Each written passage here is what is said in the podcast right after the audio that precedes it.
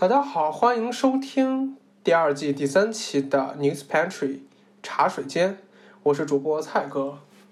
我是主播麦哥。哎，麦哥，那我们今天又来到茶水间了啊。那个，今天呢，我们来聊点什么东西呢？嗯，我想就今天我们不如来聊一下我们实际的一些工作，以及我们个人对工作的一些思考、一些反思吧。哎，麦哥，那你说这个，其实我特别有感触啊，因为我最近工作加班特别的久，然后有一有一个事情呢，其实让我一直就是引发了我的思考，最近让我一直在思考这些事情啊，就是说关于工作的复盘这件事情。呃，麦哥，不知道你们平常工作中这种复盘啊、总结呀、反思啊，碰上这种情况多吗？嗯，我个人工作来看。我们一般由于我们这个工作的这种这种形式吧，其实还是有，就是我们工作就是项目制的，就是我们对工作的一个反思，可能更多的是聚焦在这个对这个项目的一个总结，然后从中吸取的一些出现的一些问题，以及做得好的、做得不好的，然后怎么样去指导我们往后的这个项目的一个开展。这这应该是对我我我个人的一个工作的一个复盘。啊，但我说实话，我觉得你这样的复盘其实挺好的。我要首先承认啊，其实我之前工作中呢，复盘的情况真的是不多，主要可能也是在于，因为我们项目的时间比较长，任务比较重，一个周期下来可能要四到五个月左右。当四到五个月把一个项目真正的做完之后，可能大家已经筋疲力尽了，而且中间对于项目组的成员人员流动也十分频繁。可能你在一开始做项目的那个人、那个团队做到最后的时候，已经不再是那个人或者那个团队了。而且还有一种情况下，我还非常的有有深刻的理解啊，就是说，因为之前我并没有是一个团队 leader 情况啊，然后我今年我现在开始带队了，我当了一个 leader。当我是 leader 的时候，我很容易去带着团队做一些我想做的事情，在一般人看来可能是，并不是很有用，并不是很有意义的这种事情，可能就比如说像复盘呐这类的东西，啊，那么就当我当上 leader 之后呢，我就可以，就是我今年会主动选择花一个下午的时间，大家坐在一起去反思、去复盘这个情况。但在我以前年度时候，当我还是仅仅是一个 team member 的时候，我很难带着大家去复盘。哎，那不知道麦哥，你平常你们这种复盘是一种什么样的形式呢？呃，我们这边的复盘，其实我们团队也并没有说一个说专门的开一个一个一个会议，或者是专门定期有这么一种形式吧。我们可能更多是对我们具体。工作的一个项，比如说每周我们会有一些以周报这种形式来对这个本身项目的一个进展有一个分析。那除了这个项目本身工作情况之后，我们会发现有哪些问题，然后哪些问题可能是需要我们去协调资源的。然后真正意义上的这个复盘，我个人认为它更多的是来自于我们这个项目的 member 他自我的一个反思。以及如果说是作为一个 team leader，就比如说像项目经理这样的，他自我会对整个项目会有一个反思。我们更多会处在一种内化的一种方式吧。比如说，那我作为一个项目经理，比如说像蔡哥目前处在的位位置，他是一个项目的一个领导，你会反思怎么样去与客户进行一个沟通，怎么样去。把这个交付的工作做好，怎么样去管理好你的下属？怎么样去配置好你的这个项目团队的一个资源？我觉得所谓的这个复盘，其实就是我们做了一些工作之后，我们反过来看，考虑我们所做的一些工作的一些得失，然后指导我们下一步的相关的。一个工作作为一种经验，作为一种知识的一种沉淀，啊，以纠正我们过去对我们过去可能会犯的一些错误，或者是我们之前做的好的，我们继续去发扬，这是我对复盘的一个例子。所以，就我个人的工作来说，其实我们项目制的其实都是一个项目一个项目的，嗯，都会不同项目它由于遇到的客户不一样，然后项目的性质内容不一样，所以会导致出现方方面面的问题。它里边的不同就是差异，其实还是挺多的。每做一个项目，其实都可以有一个反思，有一个复盘。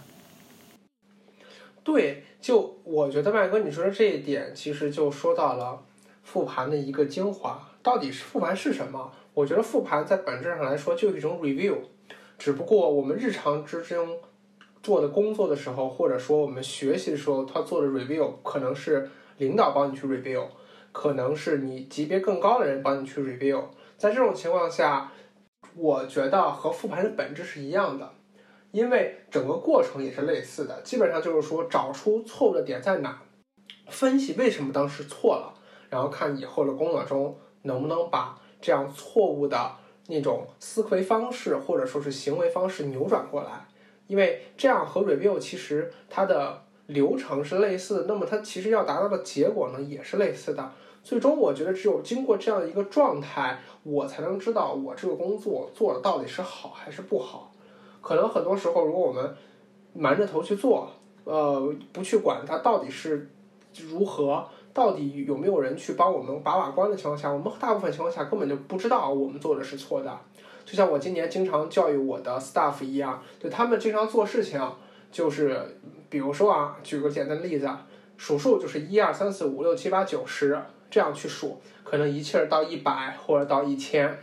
我就告诉他说，OK，你做完了之后你要检查一下。然后给我看，我来帮你 review。但是当他的方，但是当他去 review 时候的方法仍然还是他做这件事情的方法的时候，那他肯定是检查不出来错误的。如果你是按一二三四五六七八九十的方的顺序正序去做，那么你还用一二三四五六七八九十的顺序去检查的话，肯定是看不出来问题的。因为你在做的时候，大部分情况下你的思维方式、你的状态都是类似的。我觉得我们可以百分之百的说的啊，你假设你要数一百个数，你做前十个数的时候，肯定要比数最后十个数的时候脑子要清醒。那么我们每次当我们检查或者做到后十个数的时候，我们脑子总会不是那么清醒，总是可能会出现大小的问题。所以当你检查的时候，你可能会要以。倒序的方式，比如说一百九十九、九十八、九十七、九十六、九十五这样的顺序，你可能才能去检查出你在做事情时候到底有哪些问题。如果你采用和做的东西，就总结来说，如果你采用和你做的时候是一样的方式去 review 的话，是看不出来任何问题的。这点其实我觉得也就是说，算是一个复盘或者 review 的一个方法论吧。那么就是我们在检查的时候一定要跳出来。不要以我们当时的这个做事情思维来看，这样才可能看出问题到底是哪，才可能循规蹈矩的，可能去寻找出我们当时到底有哪些问题。嗯，这就是涉及到这个 review 的这种方式方法的一个问题。啊，旁观呃旁观者清吧，就是嗯。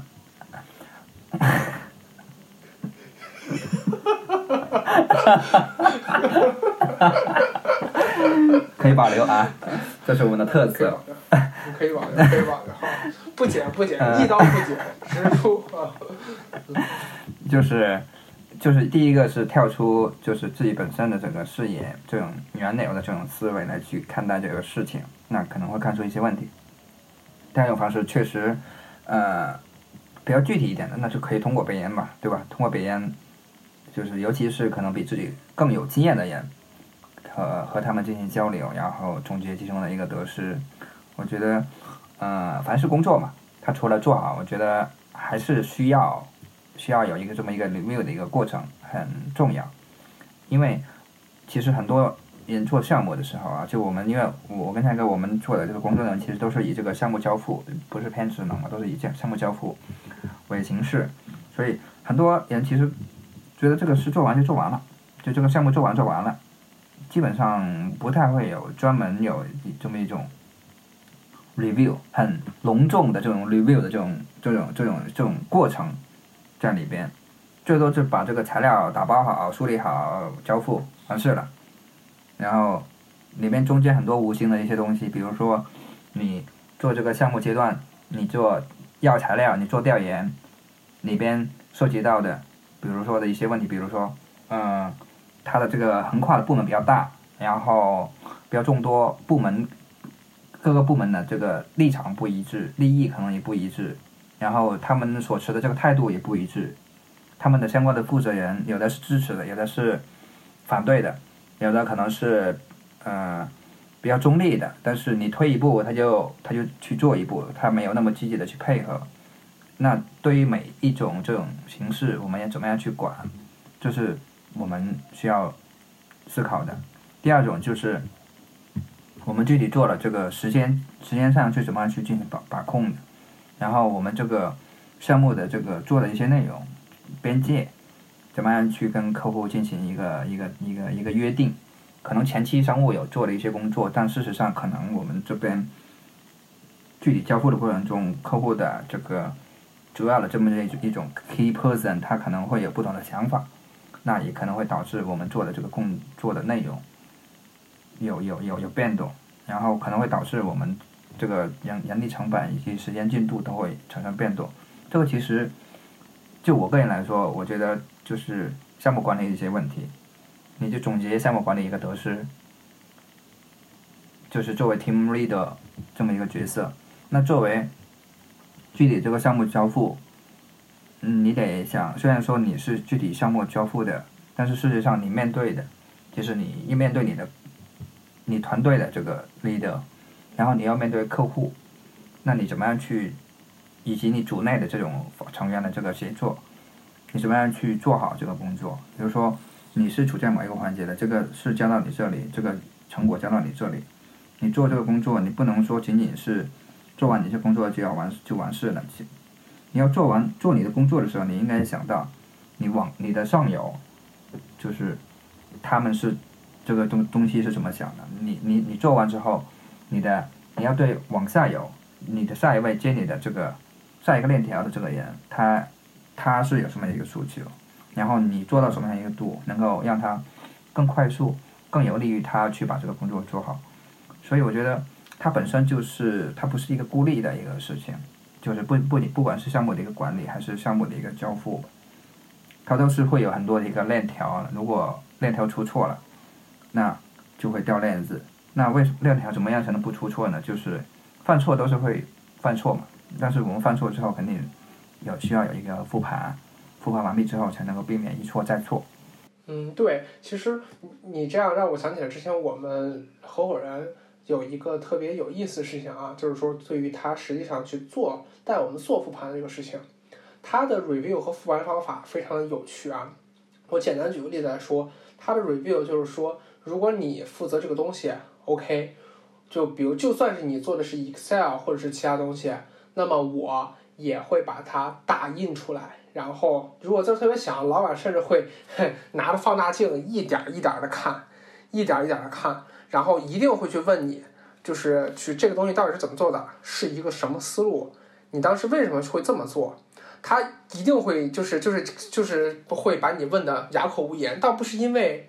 说你是没有好好做，有时候其实最绝望的就是说，当你狠狠的去复习，好好的去准备之后。啊，然后你还是能被问出千方，就是这个问出各种问题，然后被做了千千疮百孔的样子的时候，你就会非常的绝望。但是等到这种情况下之后，你再回来，然后明年再去做这个东西的时候，你就会发现哦，那可能你已经是专家了，因为你经过了这么一个痛苦的过程，它确实能帮助你成长。这个也是我们老板其实一个非常厉害的一点。就他这种要求的严格也好，或者说是他最后帮助你去带你复盘、帮你去总结啊，这种东西也好，但之后主要从他的项目做出来的人，那么你就会跟他说说，OK，我之前跟着这个合伙人一块做过项目，那么别人说哦，那你做什么什么什么肯定没有问题，他就会知道你做这个的时候就是就是没问题的，就是最棒的。我觉得可能这样的话。也是对员工自身成长的一个好处。我觉得遇上这样的一个老板挺好。对，这种遇上这种老板很好，但是有时候可遇不可求。呃，对，因为在老板他的这个角度看的一些问题的这个思维方式跟我们普通员工看的不一样，然后他更多是站在一个全局性的这个角度来去看一些问题。我们可能仅仅说局限在我们整个具体做了这么一部分工作，他可能会带有他他所处的这个岗位，他所积累的这个经验，从他的角度来去给你一些启发、一些启迪。因为我们自己做工作的时候，都很局限在我们的工作内容嘛，就只看到树树叶，没看到森林。那么老板他看到森林，然后把这个框架、把这条线，怎么样思考这个方式给你捋出来。我觉得就相当于我们站在前前人的肩膀上面，然后碰到类似的一些问题之后，比如说后面你看到一个新进来的人，然后你再去看看他的时候，就看仿佛看到了当当初的自己一样。那为什么？说明你已经已经比新进来的人已经进步了，已经走在前边。这个是我们复盘，就是借助他人或者说优秀的人进行一个呃复盘的这么一种作用在里边吧。嗯，是。哎，那万哥，那你平常如果你自己复盘的时候，你会采取一种什么样的方式吗？或者说是？嗯，我个人复盘一般有有两种吧，就是一种就是会自己反思吧，就是觉得在工作某一个环节这个做的不是很到位的，我会想我们应该怎么样去做，应该才能让他这个事情不犯这种错误，或者是让他更加的高效。另外一种就是，对于像我比我更有经验的人，我可能会向他们进行一个请教，因为他们经历的多，他们经验也多，他们看到的一些问题的角度会比我们更高，更加的相对来说，呃，perfect 一点，或者说是更有启迪性的，所以我主要是通过这两种方式吧，来去对。对我的这个项目，包不管是我的工作，还是我具体可能会带团队的话，都会有对一种启发、一种启迪，这是我的复盘。嗯，对，其实你的方法和我方法比较像，因为我们也是按项目制来进行的嘛，所以说我基本上我的方式是，我就会按时间轴从头到尾再捋一遍，我会回想我当时做什么样的事情的时候最痛苦。可能反来翻来覆去，对于同项任务可能做了好几遍那种情况下，我可能就就又会会印象非常深刻。而且除此之外呢，我在做一个项目的时候啊，我会认认真真的把这些项目我要做的工作和我一些遇到困难的工作，我都会记下来，就是有点类似于那种一个 to do list 的这种情况。所以说，在做这种东西的时候啊，我等到复盘的时候，那么我就把之前的问题拿回来。拿出来一点一点再回来看，哎，这种情况下我就会反而就是对以前也更有感触，或就是会感觉能回想起更多的问题来。然后除此之外呢，就我说实话，我现任的，就是我的 manager 其实并不是特别的愿意帮我去复盘。但当当这种情况下发生的时候，我会努力去追着他，主动找他帮我分析情况。因为说句实话，领导帮不帮你复盘的话。就如果他不帮你复盘，他也没什么错；他帮你复盘，那他真的是在帮你。所以这种情况下，我就会主动去追着领导，大不了领导就多骂你几句呗。但是对于你自己来说，我觉得是一个极大的成长。这个确实很有必要，我觉得，因为我觉得不管在哪吧，我觉得成长跟学习都是必要的，技不压身嘛，对吧？对，但是有时候我觉得怎么说呢？这种情况下，可能你必须要 真的要付出很多，呃，千辛万苦啊，才能去成长。因为成长成长本来来说就是一个比较难的问题。行，那麦哥，那咱们今天时间也差不多了，简单分享了一下这关于关于我们这个工作的复盘。不管我想，不管是工作吧，还是生活吧，我觉得都是值得我们去复盘的。